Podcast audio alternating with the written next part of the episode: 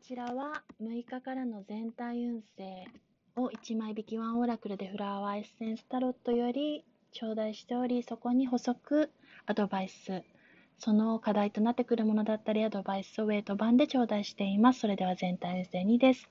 月ですので、こちらは聖地ですので、不安定で移ろいやすい運気を表しております。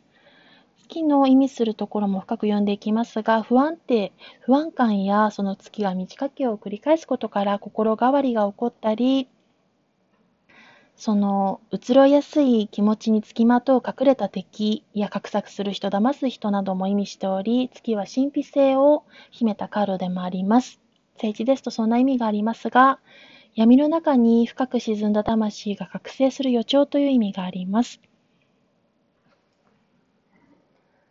月の世界を通り抜けた時に次のステージである太陽の世界へと道は開かれることも意味しておりますし、そうですね。その絵柄といいますか、ウェイト版で描かれている月には2匹の犬が吠えていることは、吠えている絵柄が描かれているのですが、その吠えている様は心の葛藤や動物的な惰性的感情が変化に怯えてそれを恐れている象徴でもあります。そこがまた不安定さを意味しており、正一ですと、そうですね。いろいろな相性、物事の相性で見ましても、悩みがある場合には誰かに相談して力になってもらうこと、自己判断は失敗を招きやすいことを意味しております。衝動的欲求と感情に支配されやすいことも示しており、答えや結論を出すのは、請求には避けた方が良い状況下です。これを払拭していくことによって、そうですね、そのアドバイスとして、ウェイト版を2枚頂戴しましたので読んでいきます。こちらはコツコツと地道に真面目に物事や人に向き合っていく職人カードとも呼ばれるペンタクルの8が出てまいりました。コツコツ地道に着実に、まあ、地味な作業でも嫌がらずに取り組むことがそこには肝心です。それによって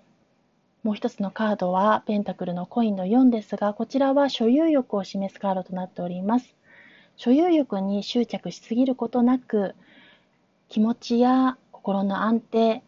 そのもの、物質面ではなくて心を満たすことに重きを置くことによって、その物事がしっかりと地道に真摯に取り組むことにより、努力が形となって成果の日の目を見て、そして心の面も充足感、安定感、満足感を物質の方ばかりに執着しないことによって手放しが起こり、満ち足りていくという意味があります。ですので、全体運勢では正一で不安定さや、あの、なんていうんですかね、移ろいやすさなども神秘性のカードで意味しておりますが、月は近くにあるカードの影響を受けますので、こちらは良いカードがアドバイスカードで2枚出ておりますので、良いカードと一緒ならポジティブなイメージをこれから